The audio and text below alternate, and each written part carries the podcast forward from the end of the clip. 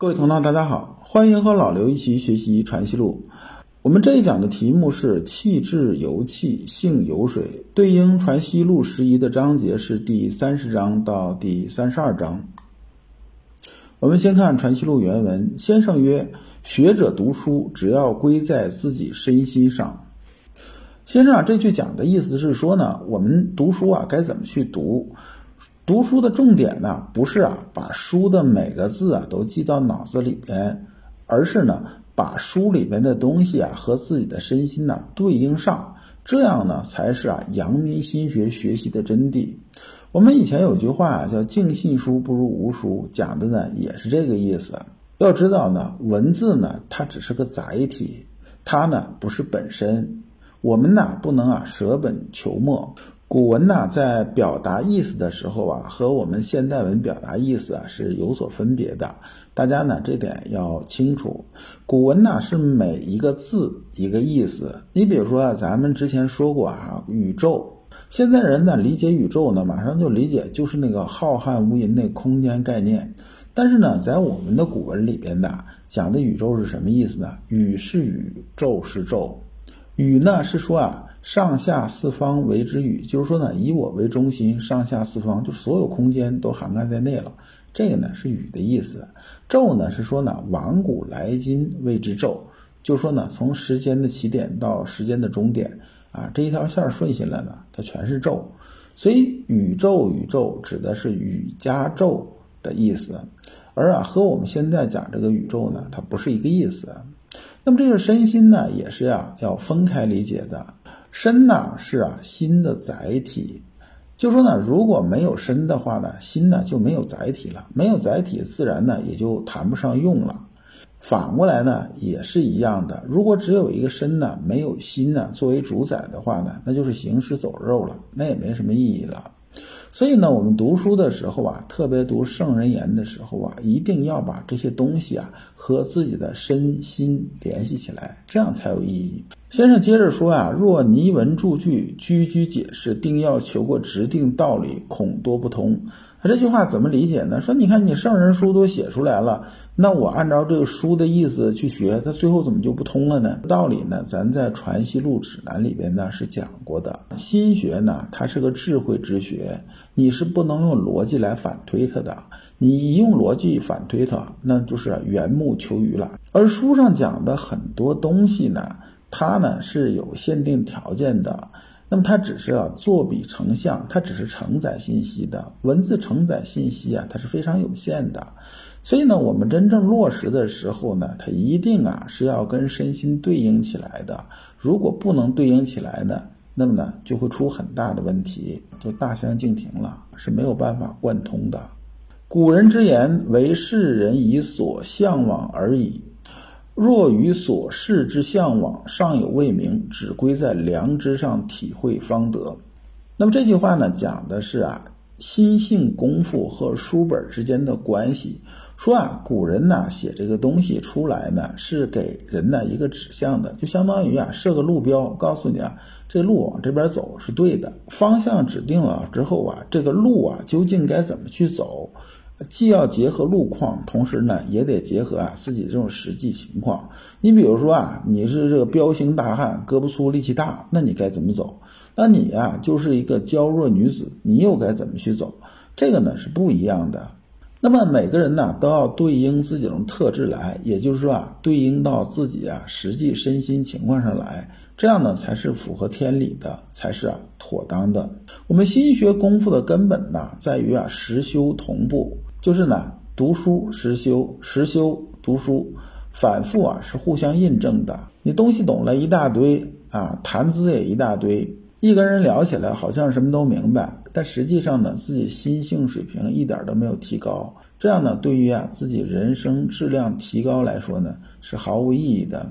我们呢学心学、修心性的时候啊，触摸心体是一件非常非常重要的事情。心体如果不知的话呢，就相当于啊盖房子没打地基，你这房子怎么能盖得起来呢？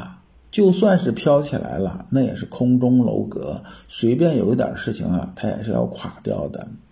我们看第三十一章，先生曰：气质由气也，这第一个气呢是气体的气，就是气质。那么后一个气呢，这个气啊是器皿的器，就是啊形而上谓之道，形而下谓之器的器。先生说呀，气质由气也，就是气质啊就像一个器皿一样啊，性由水也，性呢就像水一样。这个当然是打个比方啊。先生表达意思是说呢。人呐，天生这种气质啊，就像一个器皿一样。你一出生啊，这天资禀赋啊，基本就定了。哎，你是这个杯子这么大，你是盆儿这么大，你是桶那么大，哎，这个是定了。性啊是都一样的，就所有人的性都是一样的，就只要你是人类，性都一样。但是啊因为你这容器大小不一样啊，你能装水多少啊就不一样，这个呢就有分别了。先生啊，接着说，气质有清浊、厚薄、强弱之不同，然其为性则一也，能扩而充之，气不能居矣。那么呢，我们听到先生啊讲前面这东西呢，我们就觉得很悲观的，说你看我一出生，我又不是我能选择，对不对？那凭啥他是桶那么大的气呀，我呢就是杯子那么大的气呀？虽然装水都是一样的，但是我明显比他少很多呀。那我怎么办呢？那我后边还有没有机会啊？呃，先生说啊，机会还是有的。虽然刚开始大家是不一样的，后天呢，你只要足够去努力，这个器皿呢，它实际上是能扩大的。能扩多大呢？就看呢你努力到啥程度了。不断的用功做实修功夫，这样呢，容量啊就逐渐扩大了。我们越努力啊，这东西啊，自然而然的这个容量就越来越大。你出生的时候可能就杯子那么大，那我到五十岁的时候可能就把它扩充到像一个大缸一样，能装很多水了。这个呢也是很正常的。讲到这儿呢，有些人呢可能还不是很理解。那咱们就举个例子，比如说你小时候的时候啊，这个气性很大，就不太包容。我那看谁不顺眼，哎，我就不跟他玩了。但是呢，随着我们逐渐长大、逐渐懂事呢，我们自然就开始啊学着开始包容了。你比如说你现在呢。当个小领导，手底下有这么个五六个人了。这五六个人呢，肯定不会是每个你都喜欢的。但是你要想把工作做好呢，你当然得把下属团结起来啊。这大家呢上下同欲，才能把事情做好。所以你虽然看他比较不顺眼，但是你也得学着欣赏他的优点，逐渐的开始包容他。你就不可能啊，像你小时候那样说，看他不顺眼，我就告诉他离溜远点儿。那你这样的话，你还当什么领导，对不对？你还能领导谁呀？你谁也领导不了了。那比如说你到一公司当总经理了，那手底下上千号的人，那你看着更不顺眼的人多了，那你怎么办？你不得学着包容吗？那你就得修炼自己这种心性啊，你能容得下这些人呐，你才能啊把这个企业做好。你如果容不下的话，那你还做什么做？我们看第三十二章，直问：圣人情顺万事而无情。直呢就是啊黄直黄以方。他说这句啊，圣人情顺万事而无情呢，是从哪儿来的呢？是从啊河南城市文集里边来的。答横渠张子厚先生书，无情这个两个字呢，意思呢是至情至性。就是呢，不执着、不攀附的意思。这个呢，千万不要理解成啊，这个圣人无情啊，就是无情无性，就见谁呢都是这样子，一张扑克脸，没啥感觉。见这张三没感觉，见这李四呢也没感觉，那不是无情啊，那是麻木不仁呐。这句呢，对应的理解就是啊，天地不仁，以万物为刍狗；圣人不仁，以百姓为刍狗。所有呢，都是啊，合天理而行的。黄直啊，要问的是啥呢？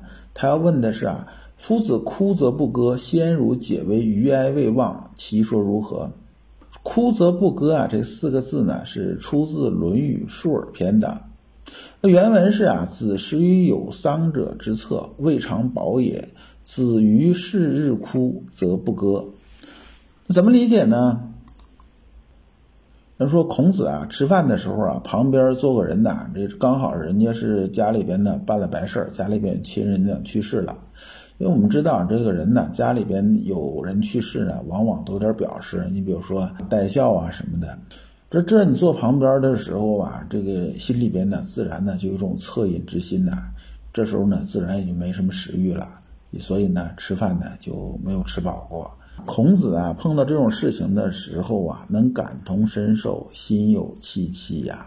子于是日哭则不歌呢，这个意思呢也差不多，就是当天呢有哭这件事儿了之后呢，呃，这个就不会再搞什么娱乐活动了，就不会再唱歌什么这些。孔圣人呢为什么会这样呢？朱熹的解释是说呢，是余哀未忘啊。上午呢参加人家丧礼了，哀伤这是还在心里边呢，一直有搁置啊，才有后边啊哭则不歌这个说法。朱熹啊这么说对不对呢？那阳明先生回答说呀，说情顺万事而无情，只为应物之主宰。应物之主宰啊，是这一章的关键。性啊本来就是这样的，自然感应，自然反应。到孔圣人这种水平啊，完全是啊，物来则照，物去不留，怎么可能啊，把这些东西啊再留存于心间呢？这是不可能的事情。那说到这儿呢，有人就会有疑问了，说那你这样讲啊不对啊。那按你这种说法呢，物来则照，物去不留。参加啊别人的这种丧事呢，肯定是该哭哭，该怎么样怎么样。出来了，这页已经翻过去了。那我看见呢有这个高兴的事儿啊。那我该笑就笑呗，这样呢，它是不符合常理的。我们知道，从天理这个角度来说呢，情绪呢，从这个端呢过渡到另一端，它是需要有个过程的。这个过程呢，也是啊顺其自然的事情，它不是滞留，只是啊一个过渡而已。这人呢，哈哈哈在笑，马上哇哇哇开哭啊！大家第一反应就是这人不正常，他精神有问题啊，才这样子。那正常人哪有这么干的，对不对？就算你哭啊，你也得这个缓过来，从那个大哭，然后到小声哭，到怎么样，情绪平和之后呢，才向另一个方向过渡啊。这呢才是符合天理正常的这种天理运行，也是循理的。应物之主宰啊，说的是什么呢？说的就像啊鱼顺水性而行一样，它是个自然而然的。不要觉着啊圣人呢七情六欲就全都可以放一边了，不是。先生讲的是说呢，该哭的时候当然要哭，只有哭出来呢，才算是循理而行，就是啊是合道的。那么合道呢，自然呢就是个乐，哭啊就是个乐了。反过来呢，你憋着呢，它就是不合道这种事情。这一章呢还是心内事，一旦讲到心内事的时候呢，呃，其实是很不容易讲的。因为你触摸到心体之后啊，你一看这东西，基本就明白他在说啥了，根本就不会有些障碍。但如果呢，你没有触摸到心体的时候啊，这东西实在是太抽象，你讲来讲去，讲去讲来啊，也还是模模糊糊，就像隔着一层东西一样。这讲啊，咱就讲完了。下一讲讲君子不用小道，感谢诸君。